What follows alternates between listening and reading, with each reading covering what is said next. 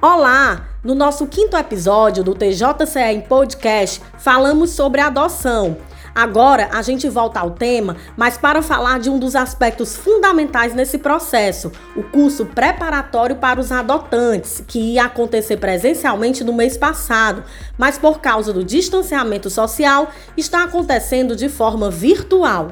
A telepresença no curso foi regulamentada na quinta-feira passada pela portaria número 4, assinada pela juíza Mabel Viana, coordenadora do Juizado da Infância e Juventude de Fortaleza. E no dia seguinte, 17 de abril, já começou a ser realizado, né, Marina? Oi, Manu, é isso mesmo. Com quem você conversou sobre esse tema? Eu conversei primeiro com a Érica Burlamac, que é chefe da seção de coordenação das equipes de manutenção de vínculo e adoção, e uma das coisas que abordei com ela foi por que é necessário esse curso.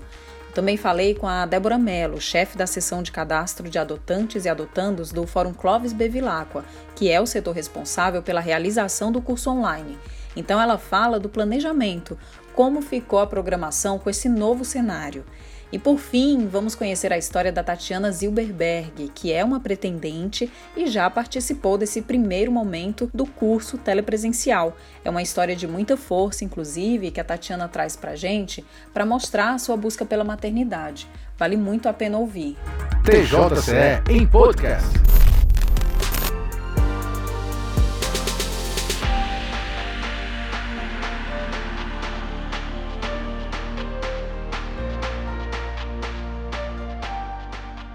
Olá, como vai, Érica? Olá a todos, um grande prazer estar aqui conversando com vocês sobre esse tema tão importante para a nossa sociedade, que é a adoção. O curso preparatório psicossocial e jurídico para pretendentes à adoção é uma etapa obrigatória para habilitação no Sistema Nacional de Adoção, né? Conforme previsto no Estatuto da Criança e do Adolescente.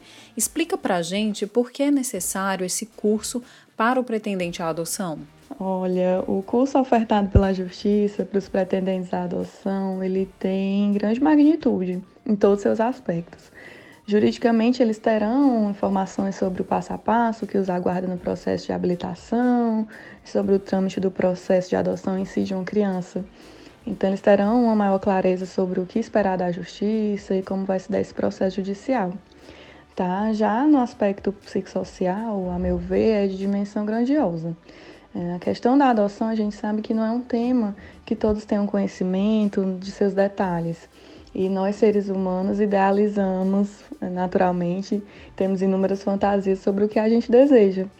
É, então, os pretendentes, eles terão conhecimento de qual o perfil dessas crianças que estão disponíveis à adoção, porque elas estão nessa situação e quais expectativas eles podem gerar do comportamento delas, que já sofreram algumas violações de direitos, né?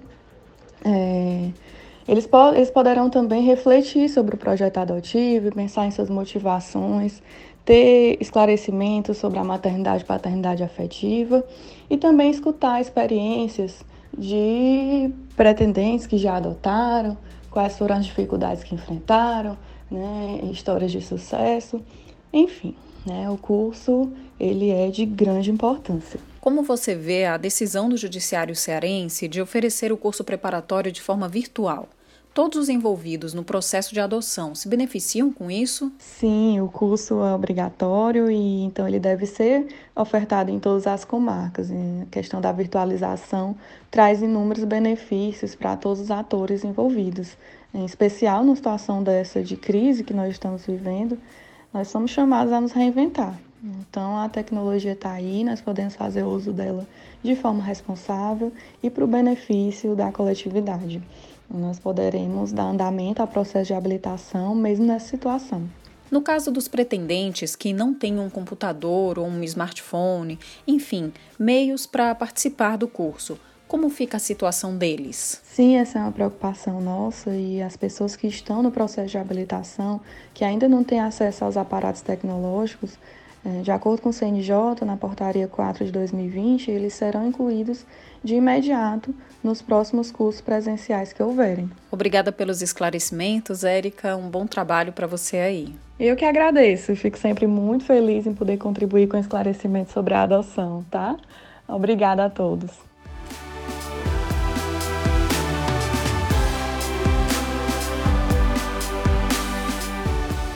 Agora eu vou conversar com a Débora Mello, que é chefe do setor responsável pela realização do curso online. Como vai, Débora? Olá, tudo bem? Quantas pessoas estão sendo capacitadas e o que vocês precisaram fazer para adaptar o curso à nossa atual condição de distanciamento? Nós temos cerca de 42 pessoas que estão participando desse curso nessa modalidade. É, nós precisamos apenas é, pedir a eles que tenham acesso a computador ou um celular, baixarem o aplicativo e assistir. Né? Não foi um trabalho muito dispendioso, não. É, a única exigência era ter algum meio que possa transmitir a nossa aula. Quanto tempo o curso dura normalmente? A duração muda no formato virtual? Normalmente, o curso presencial ele é dado em dois dias, mas nesse formato online, nós achamos melhor dividir em três dias. O conteúdo que será dado é o mesmo, certo? Eles não vão perder é, por estar nesse formato online. Vai ser o mesmo conteúdo. Qual conteúdo os adotantes veem nesse curso? O curso ele é dividido em três dias. O primeiro dia ele será jurídico, dado pelo setor de cadastro, e também tem uma parte social que é dada pela chefe do setor de adoção, certo? O que tem nesse primeiro dia? É mais como é o procedimento de habilitação, como funciona o Sistema Nacional de Adoção e Acolhimento, como é feita a vinculação e também como é que a criança e o adolescente chega até a adoção. O segundo e o terceiro dia são é, espaços reservados para os grupos de apoio à adoção que nós temos aqui em Fortaleza, como a Calanto e a Rede Adotiva, certo? Eles têm esse meio de participar para que eles exponham a sua experiência psicológica e social com o convívio com os pretendentes. Em relação ao tempo médio de habilitação de pretendentes, em Fortaleza, dados de 2019 demonstraram que houve uma queda nesse tempo para a habilitação, que foi de um ano para cinco meses. Como deve ficar esse tempo médio agora? Já tem como prever como vai ser em 2020?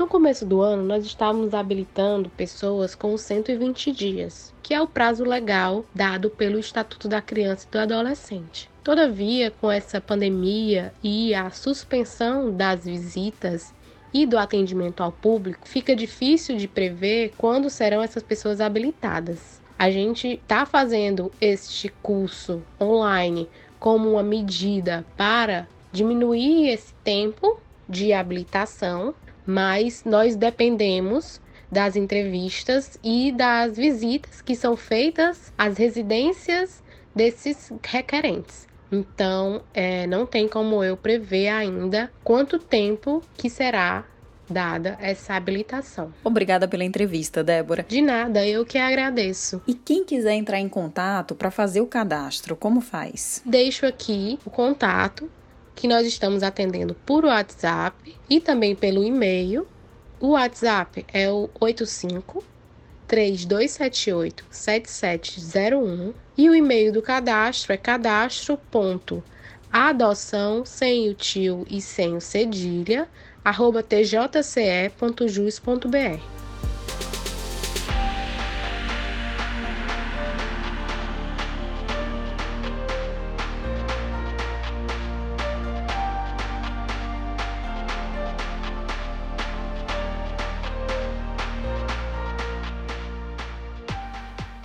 Tatiana Zilberberg é pretendente à adoção e participou do curso online. Oi, Tatiana. Primeiro, por favor, conta pra gente a sua história com a adoção. Por que decidiu adotar e pelo que você já precisou passar nesse processo até chegar a esse momento do curso? A minha história como adoção, ela nasceu da minha história como mulher, que é marcada por uma dor que durante muitos anos não teve nome até que aos 35 anos eu recebi o diagnóstico de endometriose. Eu passei depois por duas cirurgias e tinha que me deparar né, com um fantasma que é a infertilidade, que é uma possibilidade de desdobramento dessa doença. Um médico disse que eu viveria com dor pro resto da vida, que minha chance de engravidar era 1%. Eu decidi que não. Eu decidi que eu poderia viver sem dor e que eu não acreditava nas estatísticas para definir as vidas humanas. Então eu estudei. Esse diário e essa pesquisa acabou virando um livro intitulado Mulheres Novelos que eu publiquei em agosto de 2013, no mês que nasceria o bebê que eu perdi, porque eu engravidei contra essas estatísticas. Mas esse aborto contido e essa morte dentro do corpo foi preciso cuidar desse luto e eu busquei mais diferentes recursos terapêuticos mas no livro eu optei em falar não só sobre endometriose, mas falar sobre maternidade e trazer experiências diversas sobre a escolha de ser mãe ou não. Entre esses textos, uma grande amiga de infância, que é juíza, no Mato Grosso e que tem uma primeira filha adotiva, ela escreveu um dos capítulos e ela pontua uma questão que é extremamente pertinente, que é a pergunta se você quer ser mãe ou você quer engravidar. E essa pergunta foi um dos disparadores da minha reflexão sobre adoção, não porque eu tivesse, eu nunca me vi resistente a essa possibilidade. Eu acho que primeiro a gente tem uma coisa muito forte que é esgotar a possibilidade da gravidez. Eu nunca fui muito aberta à possibilidade da inseminação por diferentes razões, inclusive pelo próprio processo de ter tido muitos adoecimentos, de ter tido um aborto. E aí nesse percurso eu fui me aproximando de outras histórias, de outras mulheres, eh, de outras maternidades. Alguns amigos sabiam né, desse meu desejo, então me convidaram para conhecer o trabalho na Calanto. Eu fui num evento no Parque do Cocó em 2015. Aquela escuta sobre a história de pais e filhos que reconstruíram seus projetos familiares a partir de um cadastro que, que dá a elas um novo destino. Eu me senti convidada a começar a estudar, a me aproximar e a entender mas um fator que, que adiava essa decisão é porque eu tinha uma vontade de fazer isso junto com alguém. Como as pessoas que passaram pela minha vida nos relacionamentos não quiseram ficar, não queriam uma família, eu vinha me trabalhando como mulher e entendendo que esse é um projeto que pode ser meu. Então eu decidi ingressar no cadastro da adoção e construir esse projeto de maternidade. Dentro do Mulheres Novelos, uma das ações que a gente realizou foi produzir um espetáculo de dança e eu voltei ao palco e eu dancei não só essa perda, essa infertilidade, mas eu dancei a possibilidade da maternidade das mais infinitas formas. Tatiana, e como foi a experiência com esse curso virtual? O que você achou? Então foi muito rico, assim, muito interessante entender alguns dados, ouvir alguns aspectos que eu ainda não tinha tido contato, reforçar outros que eu já vinha é, compreendendo nessa jornada. Então foi muito interessante. E a gente vai ter ainda mais dois momentos do curso, mas eu parabenizo pela decisão judicial dessa iniciativa, por essa oportunidade da gente não adiar mais. Para quem está em longa espera, e essa espera não é indolor, ela envolve uma série de, de experiências e de sentimentos, de atravessamento e de superações.